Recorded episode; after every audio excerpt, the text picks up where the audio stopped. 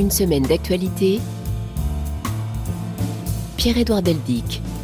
Bonjour, d'abord tous mes voeux, je vous souhaite une excellente année 2024. Après notre évocation des principaux événements de l'année passée, nous allons reprendre notre revue de 7 jours d'actualité grâce au reportage de la rédaction, bien sûr.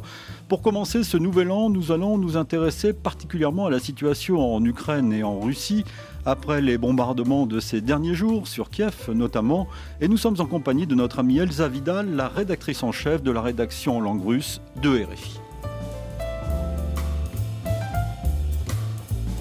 Bonjour Elsa Vidal. Bonjour Pierre-Édouard. Ravi de vous retrouver, je vous souhaite une bonne année. Merci également. Tous mes voeux.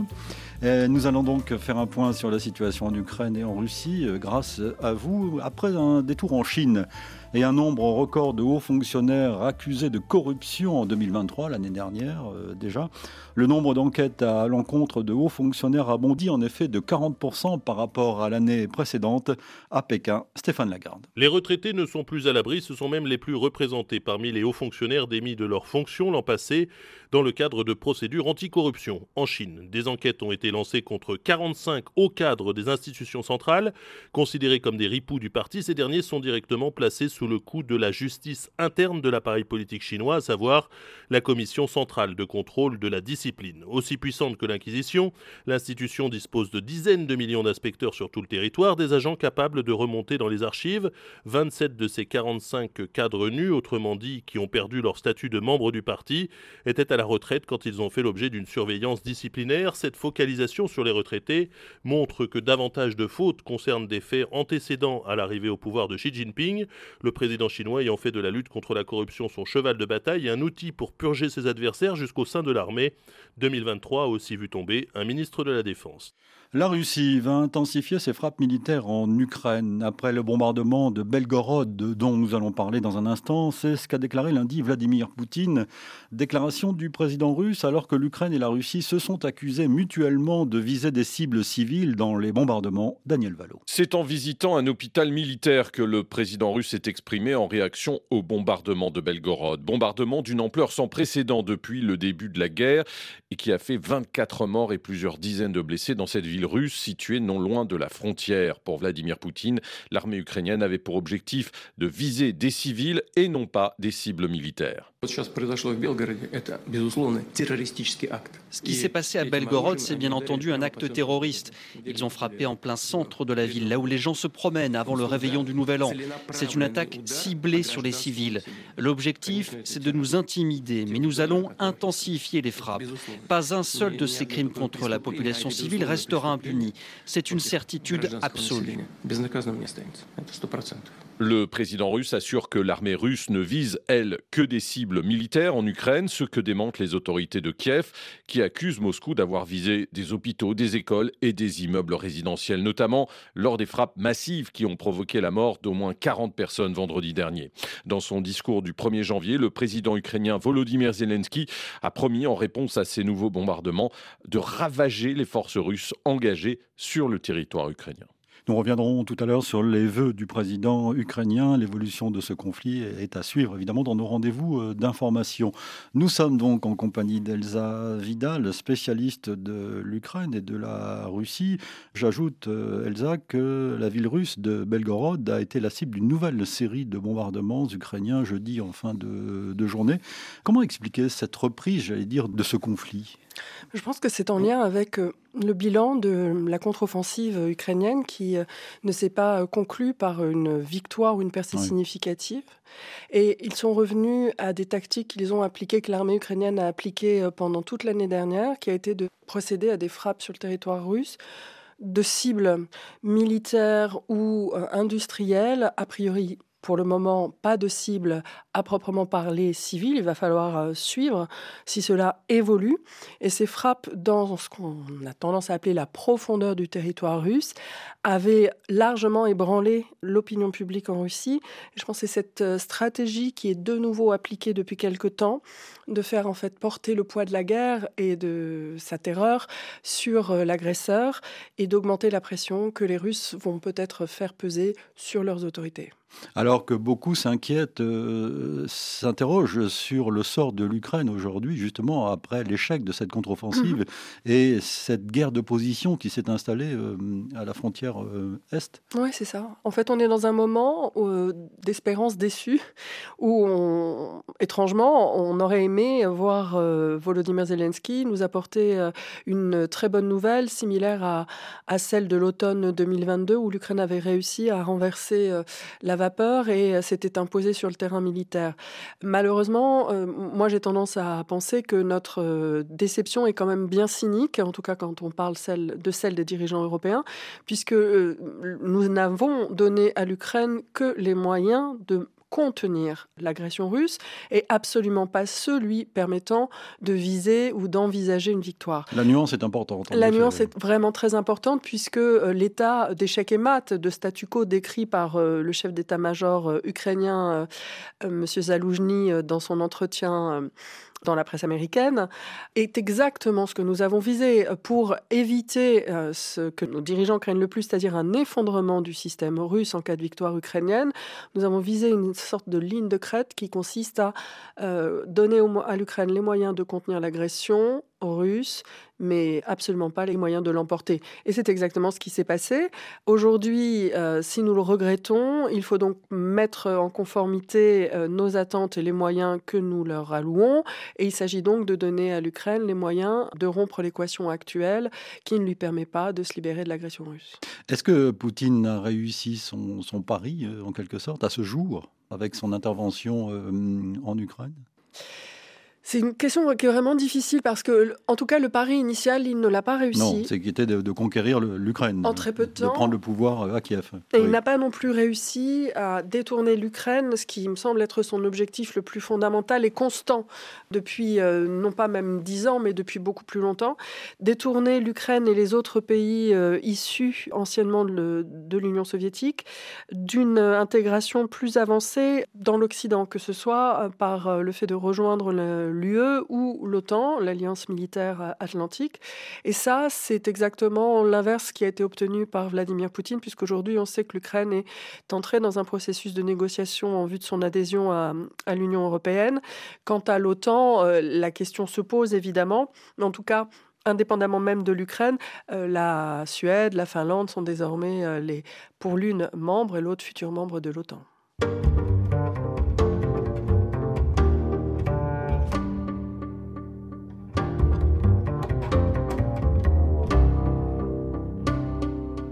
Elsa, avant de repartir en Russie et en Ukraine, partons pour l'Orient compliqué. La mort du numéro 2 du Hamas lors d'un raid aérien, probablement israélien, dans la banlieue sud de Beyrouth mardi soir est un coup dur pour le mouvement islamiste.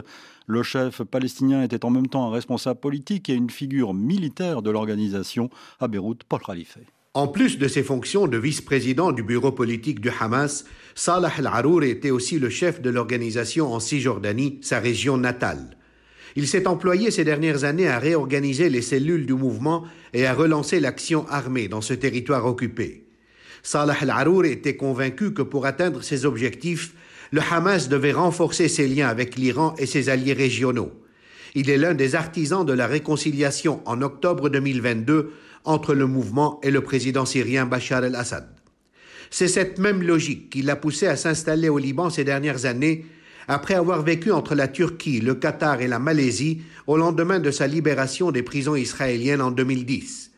À Beyrouth, Salah al-Arouri a tissé de solides relations avec le Hezbollah, qui lui a apporté un soutien logistique et militaire en formant des membres du Hamas aux techniques de combat et en procédant à un transfert de savoir-faire en matière de fabrication de roquettes et de missiles. C'est sans doute parce qu'il était informé du rôle central de Salah al-Arouri qu'Israël a menacé de l'assassiner en août dernier. Israël est passé à l'acte mardi. Tout le monde attend maintenant la réaction de Hassan Nasrallah, qui doit prononcer un discours ce mercredi soir. Et lors de cette allocution mercredi, le secrétaire général du Hezbollah a assuré que l'élimination du numéro 2 du Hamas ne restera pas impunie, dit-il. Hassan Nasrallah a déclaré que toute guerre imposée par Israël au Liban sera sans limite, sans plafond et sans retenue. Fin de citation. En Israël, des ministres avaient appelé au retour des colons dans la bande de Gaza après la guerre et encouragé l'immigration des Palestiniens. Le ministre de la Défense israélien a pour sa part dévoilé son plan de l'après-guerre sans le Hamas et sans présence civile israélienne dans Gaza. Michel Paul à Jérusalem jeudi. Le jour d'après, c'est le titre de ce plan proposé par le ministre israélien de la Défense, Yoav Galant, avec quatre acteurs principaux Israël, les Palestiniens, une force opérationnelle multinationale sous commandement américain en partenariat avec les alliés d'Israël européens et arabes, et également un rôle important qui est réservé à l'Égypte. Le Hamas ne gouvernera pas Gaza, stipule le plan. Il n'y aura pas de présence civile israélienne dans la bande de Gaza après l'atteinte des objectifs de la guerre. Ce sont des entités palestiniennes qui seront chargées de la gestion à la condition qu'il n'y ait aucune action hostile ou menace contre l'État d'Israël. Pas d'autres précisions sur l'identité de ces Palestiniens, à ce stade en tout cas. Le plan de Yoav Galant balaie les déclarations jusqu'au boutiste des ministres de l'extrême droite de ces derniers jours, mais il entraîne des réactions de colère de leur part. Itamar Ben-Gvir propose de son côté d'annexer une partie de la bande de Gaza. Ce n'est qu'un plan parmi d'autres, rétorque une source politique anonyme haut placée pour tenter de calmer le jeu. Pour le quotidien Mariv ce matin, c'est la bataille de l'après-guerre qui vient de débuter. Michel Paul à Jérusalem, jeudi et en Iran, le groupe État islamique a revendiqué jeudi l'attentat qui a fait plus de 80 morts la veille près de la tombe du général Qassem Soleimani, l'ex-architecte des opérations militaires iraniennes au Moyen-Orient, dont le pays commémorait la mort en 2020.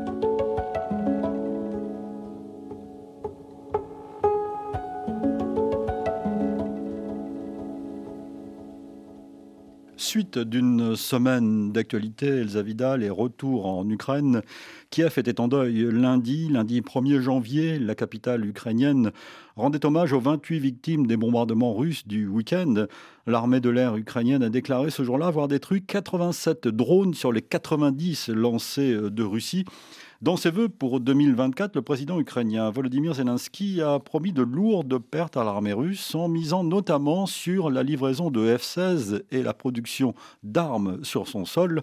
Julien Chavannes.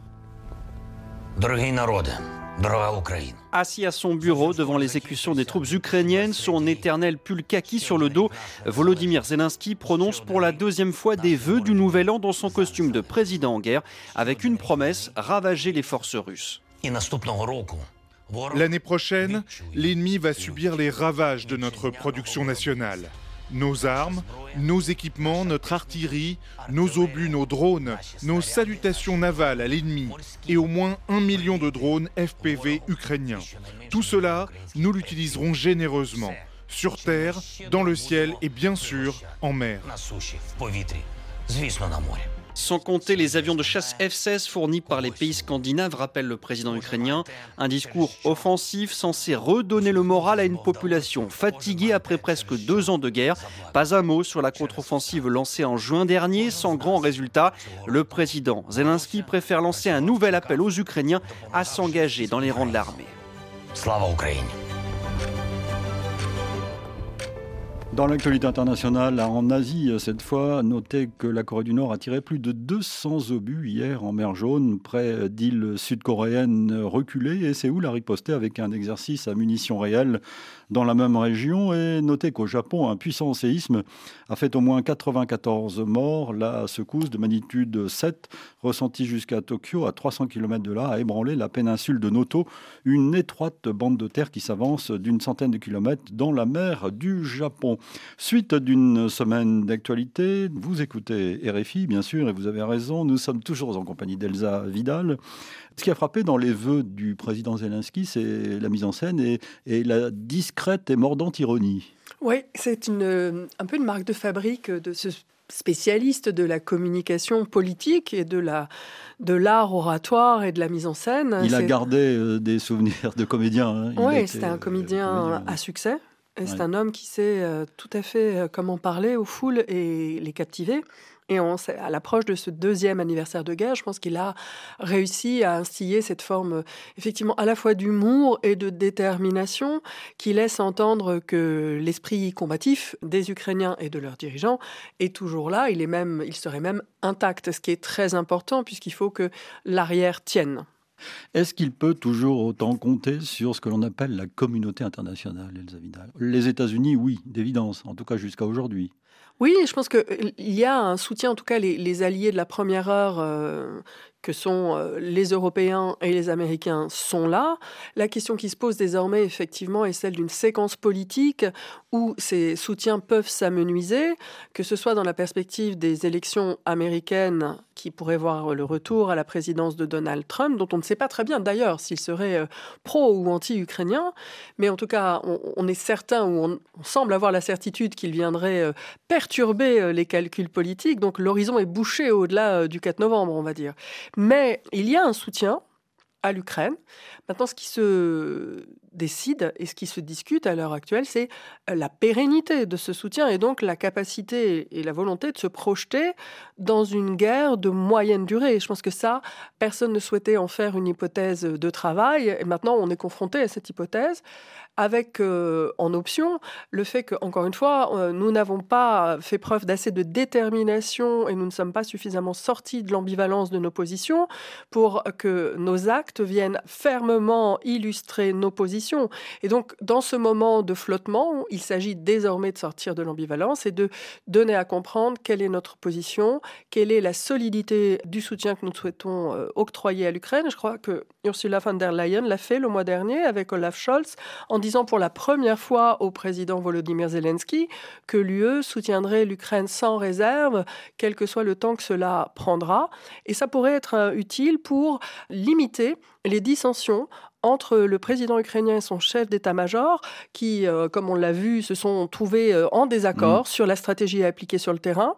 Je pense que Volodymyr Zelensky a fait le choix d'essayer de conserver des positions, quitte à sacrifier beaucoup d'hommes, parce que jusque-là, c'est uniquement quand l'Ukraine euh, avait fait la démonstration de sa capacité à résister à, à l'envahisseur que nous l'avons aidé. En ayant affirmé que notre soutien va au-delà des moments où l'Ukraine apporte des victoires à la table des, de ses soutiens, peut-être que nous allons contribuer à consolider le champ politique ukrainien. Les F-16 symbolisent cette ambivalence. Euh, Totalement. parce que depuis le temps qu'on en parle, oui, les F-16, pour partie également euh, les véhicules blindés et donc euh, les, chars, et puis les munitions, puisque sur euh, le million de munitions d'obus de 155 mm si déterminant sur ce champ de bataille que l'UE s'est engagé à fournir, pour l'instant, nous n'en avons livré que 300 000, donc un tiers de nos engagements, et les F-16 dont on avait annoncé le début de livraison l'année dernière et le début aussi de la formation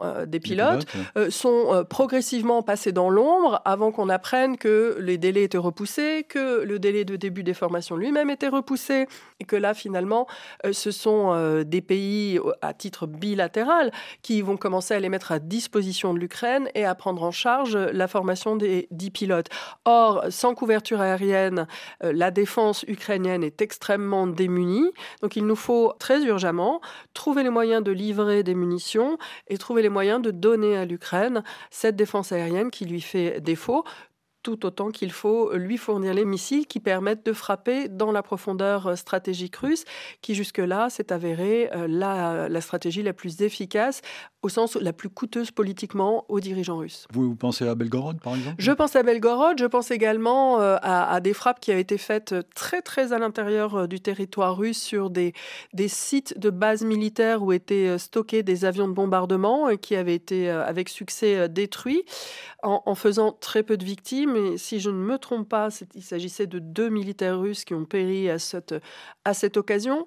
Euh, deux, deux, événements qui avaient euh, laissé entendre que le territoire est euh, vulnérable et que les autorités sont exposées à la vindicte et euh, aux réponses ukrainiennes. Alors, ce qui est notable, euh, Elsa, c'est que l'Ukraine s'attaque aussi à la Crimée.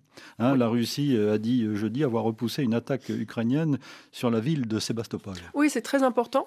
Et c'est très important notamment pour venir faire la démonstration que même si la Crimée a été présentée comme une ligne rouge par le, Kremlin, hmm.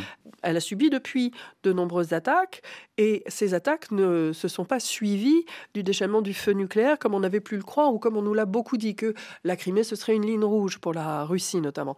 Moi je maintiens que bien sûr la Crimée est très importante pour Vladimir Poutine, mais la Russie a su vivre sans la Crimée pendant plusieurs décennies et on n'a jamais vu de manifestation de citoyens russes pour réclamer le retour de la Crimée euh, dans la Russie, administrativement parlant. Et pendant ces décennies, tant la Russie que l'Ukraine avaient conclu en fait des baux qui permettaient la location euh, de mmh. la base euh, navale de Sébastopol à laquelle la Russie est attachée pour des raisons militaires évidentes. Donc la ligne rouge n'existe pas et il est très important que les Ukrainiens continuent à nous en faire la démonstration.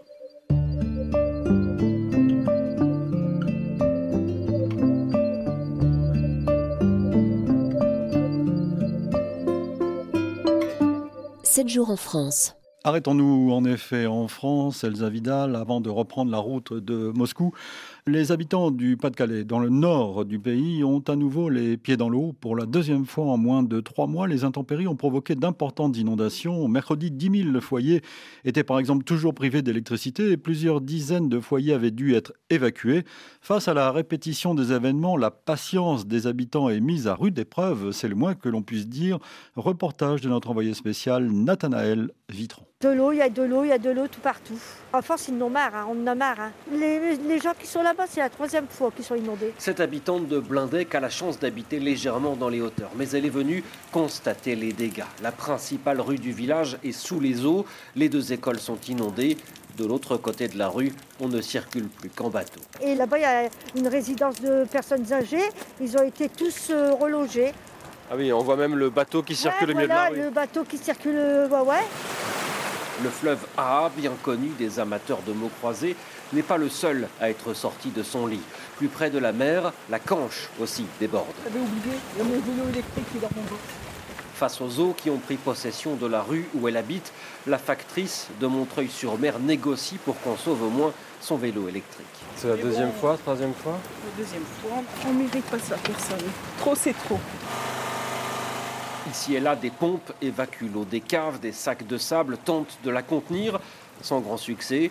Les habitants scrutent le ciel, maudissent les averses et cette pluie qui n'en finit pas de tomber. Ils aimeraient aussi comprendre pourquoi le sort s'acharne et ce qui aurait pu être fait pour l'éviter. Le ministre de l'Environnement se rend dans la région. La question lui sera certainement posée. Toujours en France, la Cour des comptes a publié cette semaine son rapport sur la lutte contre l'immigration irrégulière. Alors sur le volet OQTF, c'est-à-dire les obligations de quitter le territoire français, dont seulement 10% ont été exécutés en 2022, la Cour recommande un renfort des aides au retour. Valentin Hugues. S'il y a si peu d'OQTF exécutés pour la Cour des comptes, c'est par manque de coordination entre les différents acteurs de la lutte contre l'immigration irrégulière c'est-à-dire le ministère de l'Intérieur, celui des Affaires étrangères et les préfets. La Cour des comptes préconise alors une stratégie claire et commune pour gagner en efficacité. Dans d'autres cas, c'est la question du pays d'origine qui pose problème. Quand il s'agit d'un pays en guerre ou encore d'un pays qui refuse d'octroyer un laissez-passer consulaire, il est impossible pour la France d'expulser la personne concernée. Et puis, pour la Cour des comptes, des efforts sont à faire concernant les retours volontaires, c'est-à-dire l'aide apportée aux étrangers qui acceptent de rentrer dans leur pays d'origine. Dans son rapport, la Cour des comptes note que parce que le montant de cette aide a diminué ces dernières années, elle est moins demandée. Pierre Moscovici, premier président de la Cour des comptes. L'aide de retour française est moins attractive, par exemple, que celle de l'Allemagne. Cinq fois plus d'aide de retour en Allemagne qu'en France. C'est un sujet, je pense, sur lequel il faut méditer, qui ne représentera pas des coûts euh, importants. Selon le rapport de la Cour des comptes, un éloignement forcé coûte environ 4 000 euros par personne expulsée. L'aide de retour, c'est quatre fois moins, 1 000 euros en moyenne.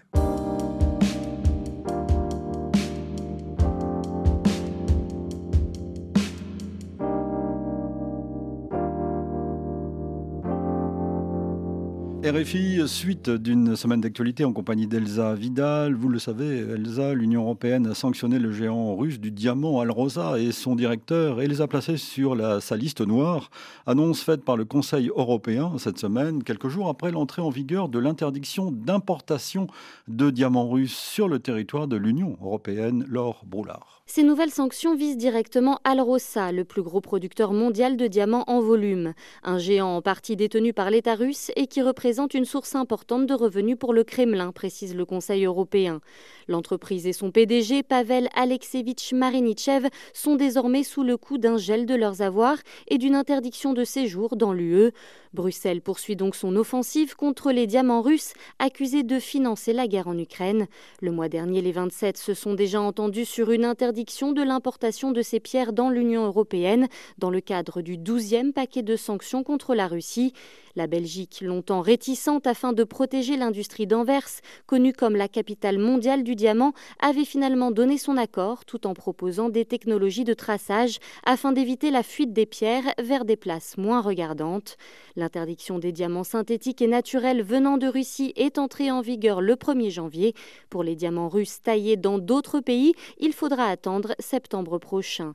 Elsa Vidal, j'ai vraiment envie de vous poser la question. Je sais qu'elle est compliquée, mais quel est l'effet des sanctions aujourd'hui sur le régime russe? Subtil, long et extrêmement pernicieux pour euh, le système russe. Je sais bien et je comprends qu'on s'étonne que le système ne se soit pas, enfin que l'économie russe ne se soit pas effondrée du fait des sanctions euh, dans les six mois euh, après leur intervention. Certains parlent même de résilience, comme on dit aujourd'hui. il est certain que l'économie russe, emmenée par ses dirigeants, a su faire face à certaines des conséquences de ces sanctions et hum, a dû se redéployer. Et précisément, euh, ce travail de redéploiement est aussi coûteux en énergie, en force, et euh, détourne une partie de ses énergies et de ses ressources humaines, euh, capitalistiques et, et, politiques de l'effort de guerre. Donc l'adaptation aux sanctions est un des effets attendus des sanctions la Russie, dans certains domaines, s'est adaptée avec succès. C'est le cas dans certaines niches agricoles, mais c'est plutôt du fait des sanctions qui ont été initiées en 2014, qui ont donné à la Russie l'occasion de euh, redynamiser certains aspects du secteur agricole qui étaient complètement tombés en déshérence, et ça le fait avec relativement de succès. Mais pour des items qui sont beaucoup plus stratégiques et qui ont à voir avec des secteurs industriels pour lesquels la Russie devra investir et se trouve incapable d'investir à l'heure actuelle, comme l'aéronautique ou l'automobile. Là, il y a des effets délétères très sensibles, très puissants. Après, évidemment, euh, étant donné le niveau d'imbrication, de mondialisation finalement, euh, toutes nos économies, euh, ce processus est coûteux, il est difficile pour les Russes, il a été un petit peu difficile pour nous, mais en contrepartie de cela, je pense en contrepartie de l'indépendance que nous sommes en train de recouvrer sur des questions stratégiques comme les hydrocarbures, nous avons dû payer cela par une inflation accrue, mais qui se stabilise. Et pour ce qui est de la population russe, l'inflation, notamment sur les produits de la vie courante, a été très élevée pour nombre de ces personnes, de l'ordre de 20%. Donc l'impact est important, il est surtout cumulatif et à long terme. Et puis, il y a une dimension qu'on ne peut pas négliger, qui était politique. On n'aurait pas pu ne pas adopter de programme de sanctions. Euh, c'était politiquement impensable. Ça fait partie de l'arsenal de réponses qu'on a, justement, bien avant la réponse militaire. Est-ce que la France a toujours la même politique aujourd'hui euh, dans le conflit ukrainien Toujours le soutien à l'Ukraine après quelques atermoiements, on va dire les choses comme ça euh, Pour le moment, oui. Euh, il y a eu des condamnations très fortes par la France du recours à la force du côté russe et puis notamment une parole forte de l'Élysée disant que les frappes à Belgorod de la part de l'Ukraine étaient de la faute, enfin que cette responsabilité reposait sur les épaules mmh. des dirigeants russes. Donc en tout cas, en ce moment et depuis au moins euh, sept mois, on est face à une détermination aux côtés de l'Ukraine, qui ne fait pas de doute. Est-ce qu'elle durera? Je pense qu'il est urgent qu'on puisse trouver une solution, une vision partagée et une stratégie euh, mise en œuvre au niveau européen sur la question militaire pour que ce soutien politique perdure. Ces dernières semaines, Elsa Vidal, j'entendais euh, confusément euh, un petit bruit euh, selon lequel,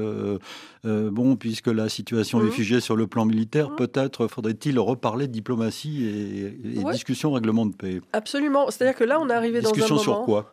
Discussion sur le... deux choses. Discussion sur la pseudo-invincibilité de la Russie sur le champ militaire et sur le... Là aussi, j'appelle ça le pseudo pseudo-humanisme de cette solution négociée, parce qu'à mon, à mon sens, c'est surtout revenir à une pratique très récurrente qui est en France la pratique des 30 dernières années, face aux cinq guerres que Vladimir Poutine a menées dans sa proximité, qui est de d'encourager les États qui sont face à l'impérialisme russe à négocier et à négocier en concédant des territoires. Donc nous ne payons jamais les frais euh, de ces négociations, nous les faisons payer par d'autres que nous encourageons à perdre une partie de leur souveraineté et de leur intégrité territoriale. C'est ça qui est en cours. Je pense que c'est la position par défaut euh, de nombre d'acteurs de, la vie politique française, hérités de la Seconde Guerre mondiale, hérités aussi du gaullisme ou d'un certain gaullisme. Et dès que euh, l'Ukraine ne nous apporte plus de victoires militaires rapides, on est tenté de repasser sur cette position qui est pour nous la plus naturelle. Nous aurons l'occasion de reparler des relations de la France avec la Russie ces prochaines semaines euh, à l'occasion d'un livre que vous publiez, je peux le dire, au mois de février. J'en fais déjà le teasing. Merci.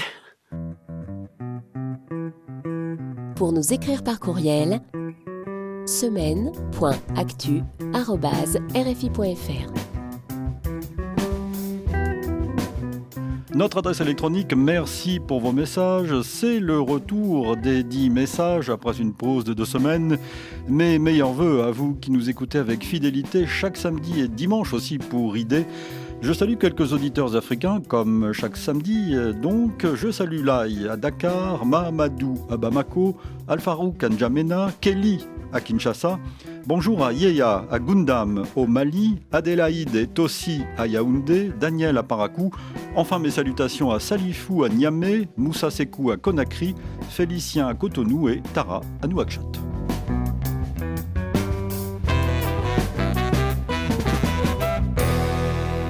7 jours en Afrique. Et nous allons partir pour l'Afrique maintenant, Elsa Vidal, avant de vous retrouver. La Somalie a rappelé son ambassadeur en Éthiopie, conséquence directe d'un accord annoncé lundi entre l'Éthiopie et le Somaliland, ce territoire qui a fait sécession de la Somalie en 1991, mais qui n'a jamais été reconnu par l'ONU. Cet accord donne à l'Éthiopie un accès à la mer. Le Somaliland déclare qu'en échange, Addis Abeba va officiellement le reconnaître. Sébastien Nemeth. Pour la Somalie, cet accord est nul et non avenu, il n'a aucune base légale et constitue une agression manifeste, violant sa souveraineté et son intégrité territoriale. Déclaration de son Premier ministre après une réunion d'urgence du gouvernement. Sans surprise, Mogadiscio n'a donc pas mâché ses mots. Le pays a rappelé son ambassadeur à Addis Abeba, demandé une réunion d'urgence au Conseil de sécurité de l'ONU et à l'Union africaine, et enfin sollicité les organisations internationales pour faire pression. La Somalie défendra sa souveraineté par tous les moyens légaux, personne ne peut empiéter sur notre territoire a déclaré Hamza Abdi Baré, alors que depuis hier, de hauts responsables politiques somaliens s'insurgent contre cet accord.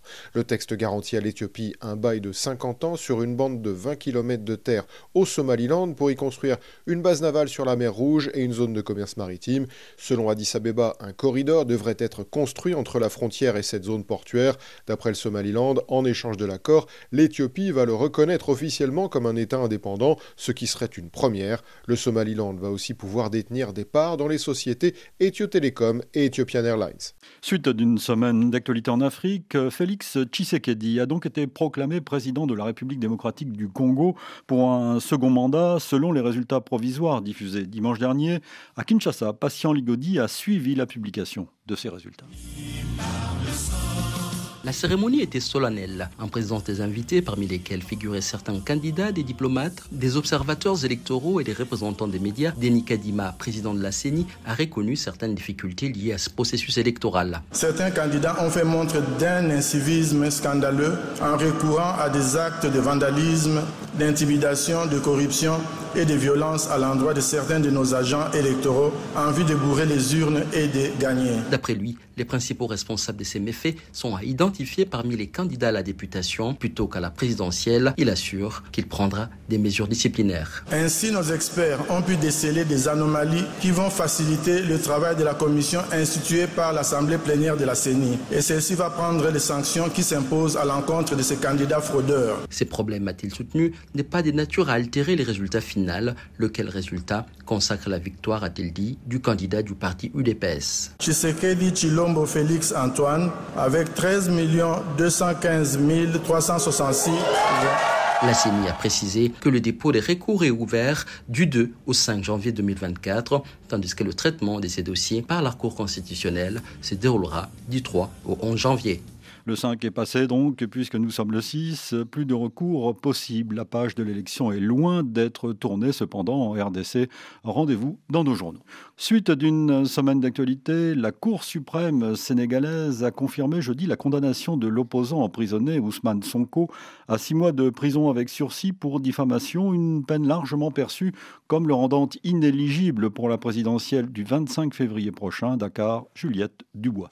Le délibéré de la Cour suprême est tombé tard dans la soirée, peu avant minuit, après près de 12 heures d'audience, au cours desquelles les avocats des deux parties ont longuement plaidé pour leurs clients, qui n'étaient pas présents. Les avocats d'Ousmane Sonko, 13 au total, ont d'abord plaidé une exception d'inconstitutionnalité, c'est-à-dire qu'ils ont demandé à ce que la Cour suprême se dessaisisse en faveur du Conseil constitutionnel.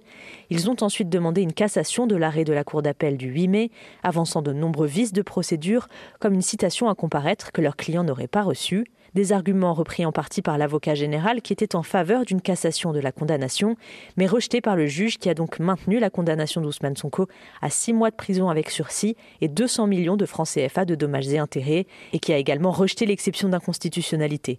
L'enjeu de cette journée, c'était bien sûr l'éligibilité de l'opposant. L'un de ses avocats avait même parlé de balle de match. Selon ses avocats et le code électoral, cette condamnation définitive rend Ousmane Sonko inéligible pour 5 ans. Il ne pourra a priori donc pas se présenter à l'élection présidentielle du 25 février et devrait être retoqué par le Conseil constitutionnel malgré le dépôt de son dossier de candidature le mois dernier. À suivre donc.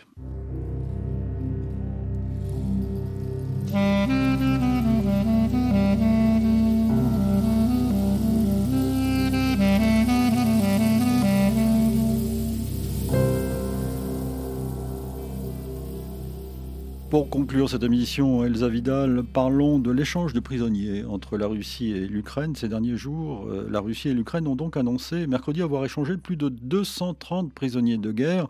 Un échange qui est intervenu donc en pleine escalade du conflit à Kiev. Stéphane Dior. Parmi les 224 prisonniers de guerre militaires et 6 civils libérés mercredi, Certains étaient détenus en Russie depuis les premières heures de l'invasion en février 2022. L'échange inclut notamment des défenseurs de Mariupol, dont certains faits prisonniers après leur reddition de l'usine Azovstal au printemps 2023. D'autres faisaient partie de la garnison ukrainienne sur l'île aux serpents, ce rocher stratégique à l'embouchure du Danube, à proximité de la Roumanie. Parmi les prisonniers libérés, il y a des soldats de l'armée régulière, de la garde nationale, de la marine ou encore des gardes frontières. Il s'agit là du plus vaste échange de prisonniers depuis le début de l'invasion à grande échelle, sachant que 248 militaires russes ont été récupérés par Moscou. Cela faisait plusieurs mois que Kiev et Moscou n'arrivaient plus à s'entendre sur la question des prisonniers. Début août dernier, 22 militaires ukrainiens avaient été libérés, mais selon le commissaire ukrainien aux droits humains Dmitro Lubinets, Moscou faisait monter les enchères et bloquait toute avancée. Mercredi soir, Volodymyr Zelensky a salué le retour au pays de ses soldats en expliquant qu'il n'y a pas de secret, pour libérer des Ukrainiens, il faut faire des prisonniers russes. RFI, suite et fin d'une semaine d'actualité. Elsa Vidal, que pensez de cet échange de prisonniers alors euh, que nous venons d'en parler? La, guerre euh, reprend en quelque sorte euh, en Ukraine Sur le terrain militaire, la guerre est très intense, on le voit, et la compétition entre les deux États peine à déboucher sur une solution claire, mais la guerre pèse sur les deux populations et sur les deux sociétés. Je pense que cet échange de prisonniers, c'est à la fois un message à la population russe, c'est-à-dire avant les élections et face au mécontentement aussi des familles de combattants, montrer qu'on est capable de faire revenir à la maison une partie d'entre eux, qu'on est pour cela prêt à laisser partir aussi euh, des combattants ukrainiens prisonniers, première chose. Et puis à la communauté internationale, c'est aussi donner le signe que la Russie est véritablement dans une posture de recherche de négociation. Avec ces prisonniers, avec ce geste. Avec ce geste, oui, je pense qu'elle poursuit d'abord euh, la Russie, la, volonté de se positionner comme ouverte à un début de dialogue.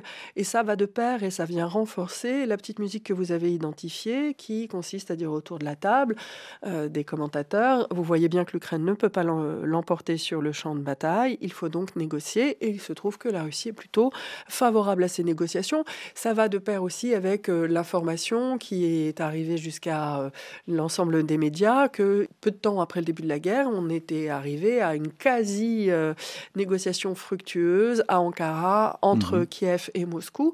Tout ça pour nous rappeler que une, une sortie négociée est tout à fait faisable, mais ce qu'on oublie de rappeler à ce moment-là, c'est que du point de vue des dirigeants russes, cette négociation, elle doit se faire à leurs conditions. Ça voudrait dire encore une fois entériner les pertes territoriales de l'Ukraine. Ça peut être un choix des dirigeants ukrainiens et des Ukrainiens. Ce choix, il leur revient. Il ne faut pas le faire à leur place. Alors, autre question intrigante à laquelle il est quasiment impossible de, répondre aujourd'hui, hélas, quelle est la position de, des Russes? Des Russes, des populations mhm. russes différentes dans cet immense pays face à ce conflit. Il est toujours aussi euh, difficile d'identifier sa réaction en dehors des grands centres comme euh, la capitale Moscou ou euh, Saint-Pétersbourg. Effectivement, c'est quand même notre angle mort. C'est eh qu'on aurait véritablement important quand même. Oui, horriblement important, et on aurait véritablement besoin et envie de comprendre comment l'ensemble des populations russes, comme vous l'avez très justement dit, sont touchées et réagissent à la guerre. Parce que il y a en réalité une multitude de Russie comme il y a une multitude de France, mais j'ai envie de le dire à l'échelle euh, de l'État russe qui est si grand et si euh, multinational, on ne le sait pas du tout, mais ce n'est pas un État-nation, la Russie, c'est un État avec euh, des citoyens de la Fédération de Russie, mais nombre de population nationale à l'intérieur, et puis euh, des différences de niveau de développement économique et de d'histoire, de rapport avec Moscou.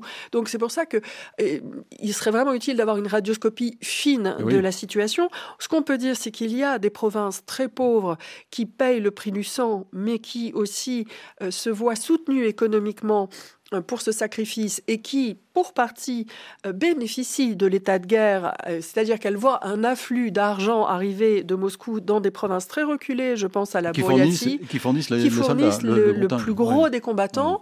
Donc 80% des combattants en Ukraine ne sont pas tiré de la population ethniquement russe, mais tiré de la population bourriate, c'est-à-dire des Asiatiques de Sibérie ou des Caucasiens du Nord-Caucase, notamment des Dagestanais. Cet argent pour soutenir ce sacrifice va, et effectivement, il semblerait qu'il soit versé pour la plupart dans ces républiques, ce qui n'empêche qu'il y a quand même des mouvements de mécontentement dans ces républiques minoritaires.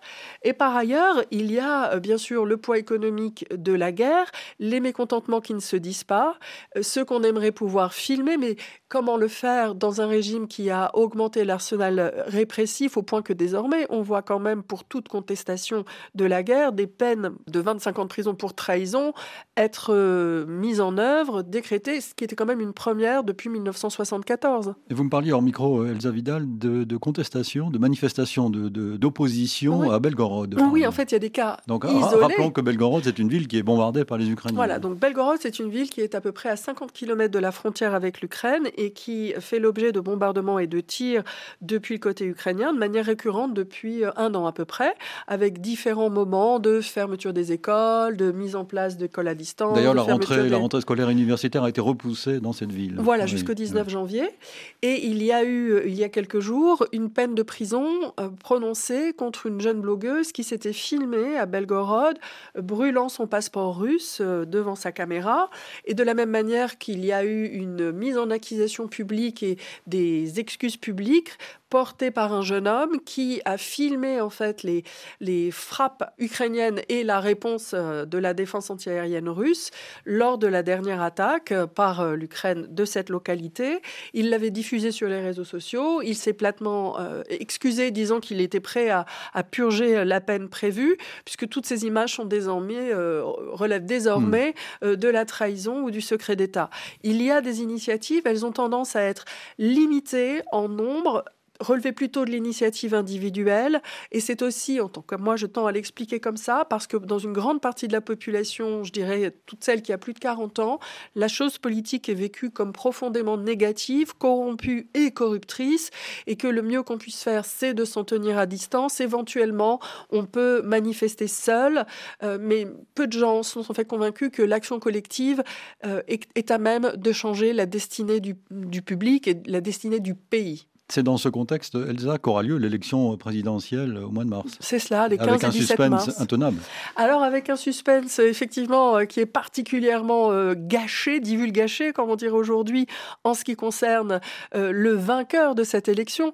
En revanche, et hum, comme dans nombre de systèmes euh, autoritaires, pour ne pas dire totalitaires, euh, il y a fort à parier que notamment le Kremlin et nous aussi, les observateurs, nous allons détailler vraiment de manière euh, la plus méticuleuse possible euh, les résultats en termes de taux de participation et aussi les incidents qui vont venir émailler les participations au scrutin, puisque on sait que certaines régions sont plutôt dissidentes ou ont une tradition euh, d'opposition, de forme d'inertie. D'autres, au contraire, vont vouloir s'illustrer par le zèle à envoyer leurs citoyens voter. Quand on dit envoyer, c'est pas du tout une image, hein, c'est véritablement une pratique, c'est-à-dire que vous recevez des instructions de la part de votre employeur, de la part de votre euh, système de santé ou de l'école où vous scolarisez vos enfants pour vous encourager à aller voter et à bien voter, sous peine de sanctions diverses, variées, mais en tout cas toujours très clairement comprises dans le dialogue que vous avez avec le représentant. Et j'en profite pour rappeler qu'un ancien candidat, euh, Alexei Navalny, euh, a changé de lieu d'emprisonnement et il est dans un camp de, au régime sévère. Il va régulièrement, De plus progressivement, de plus en plus loin dans la sévérité. Oui, c'est certain. Il a, été, euh, il a été déplacé, donc Alexei Navalny, qu'on connaît comme l'opposant numéro un de Russie. Il a été euh, transféré dans le Grand Nord, euh, dans une colonie pénitentiaire euh, au-delà du cercle polaire, qui, euh, ça, ça vise tout simplement à rendre les communications avec l'extérieur beaucoup plus difficiles, puisque pour ces avocats qui passent ces messages et qui les relaient ensuite, enfin qui permettent qu'ils soient relayés sur les réseaux sociaux, le simple fait de se rendre jusqu'à lui est beaucoup plus compliqué, mais aussi en passant dans une colonie à régime sévère, il a un droit de visite et de communication avec l'extérieur qui s'est véritablement appauvri, qui est beaucoup plus limité que par le passé. Et ça, en amont de l'élection euh, présidentielle, c'est fait effectivement pour qu'il ait le moins d'influence possible sur celle-ci. On rappelle qu'Alexei Navalny avait en 2013 quasiment fait trembler euh, le pouvoir en faisant un très très beau score Mm. au municipal de Moscou. Et ça, c'est quelque chose que le Kremlin n'a pas oublié. Une dernière chose, une dernière question, euh, Elsa Vidal, et merci pour toutes ces explications très précises, comme d'habitude.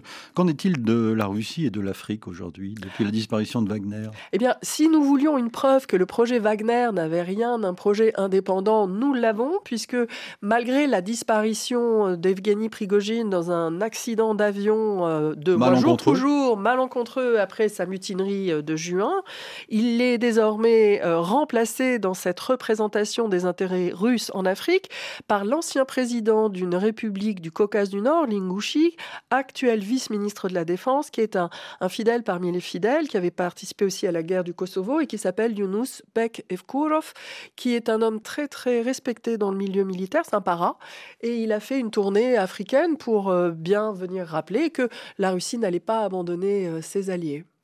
Merci Elsa Vidal. Je donne deux conseils de lecture euh, à nos auditeurs qui voudraient aller plus loin avant de lire le vôtre, euh, votre livre bientôt, Elsa.